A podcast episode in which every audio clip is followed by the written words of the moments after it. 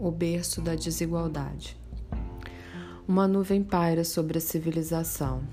A crescente desigualdade entre ricos e pobres faz os seres humanos se considerarem cada vez menos semelhantes. Similar à cortina de ferro que separava países, uma cortina de ouro serpenteia pelo planeta, atravessando os países e separando as pessoas. A diferença no acesso aos bens e serviços criados pela modernidade está separando os seres humanos. A humanidade entrou no século XXI dividida. Uma parte tem acesso às maravilhas do novo século, a outra enfrenta uma implacável apartação. O início dessa divisão está no tratamento diferenciado dado às crianças desde o nascimento. O berço da desigualdade está na desigualdade do berço.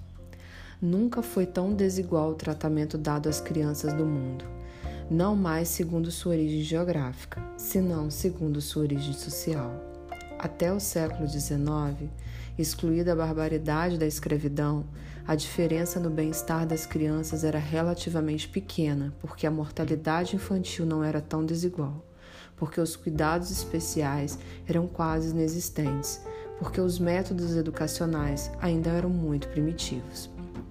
A tecnologia beneficiava toda criança de forma similar, qualquer que fosse a renda de seus pais e o nível de desenvolvimento do país.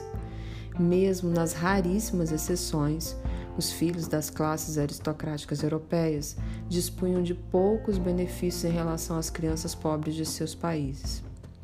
A sinergia entre enriquecimento e conhecimento desenvolve em níveis inimagináveis os recursos técnicos disponíveis infelizmente não avança na mesma proporção o acesso das crianças a eles.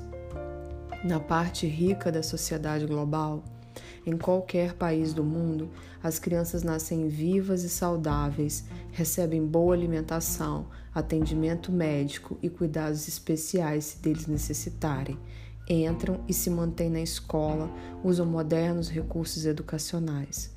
Essas chances são remotas para as crianças das famílias pobres de qualquer nacionalidade. Quatro em cada cinco crianças do mundo nascem em berços excluídos pela modernidade. O século XX construiu uma barreira que diferencia de maneira radical, talvez definitiva, as crianças do mundo. Elas foram separadas em dois grupos. Algumas viverão com as sofisticadas tecnologias do século XXI, outras com os primitivos recursos do século XIX.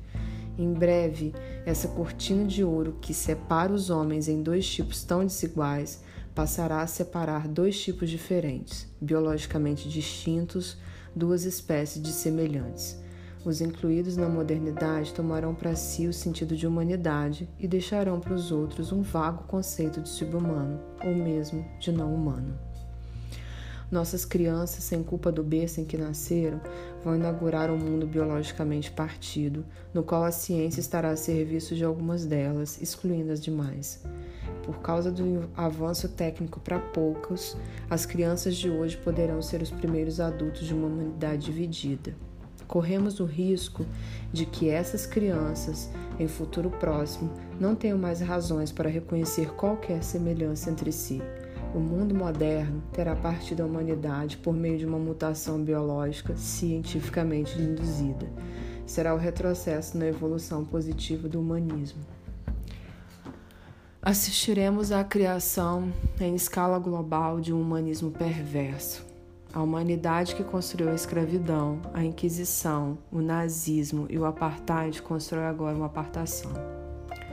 Se o berço da desigualdade está na desigualdade do berço, é nele que devemos corrigir a desigualdade social que desponta no horizonte da história. Um programa mundial para igualar os berços das crianças, garantindo a todas elas bens e serviços essenciais, especialmente educação, ajudará o mundo a derrubar a cortina de ouro e romper a apartação. O primeiro passo será mostrar que se delineia uma tragédia possível e provável o segundo será indicar que o salto é possível, quanto custa, que vantagens traz, como pode ser executado. Para garantir a continuidade da evolução humanista positiva, é preciso que os seres humanos olhem o mundo globalmente. percebam o que está acontecendo ao seu redor e no planeta, sintam o risco da ruptura, globalizem o sentimento de proximidade e de solidariedade, qualquer que seja a distância que os separe. As fotos de Sebastião Salgado mostram o berço dos pobres do mundo. Chamam a atenção para a humanidade partida que estamos construindo, instigam a solidariedade global e cobram uma reorientação do nosso destino. São crianças na escola, apesar de toda a perversidade. Frequentam a escola de maneira irregular, poucos dias ao ano, poucos anos ao longo da vida. Escolas sem prédio, sem equipamento, com professores mal remunerados. Escolas que os preparam para a exclusão e não para a inclusão. Crianças que desejam uma escola de qualidade capaz de frear a marcha da desigualdade. O mundo precisa corrigir essa distorção derrubar a cortina de ouro que separa as crianças, garantindo a todas o acesso a uma educação plena e de qualidade. O livro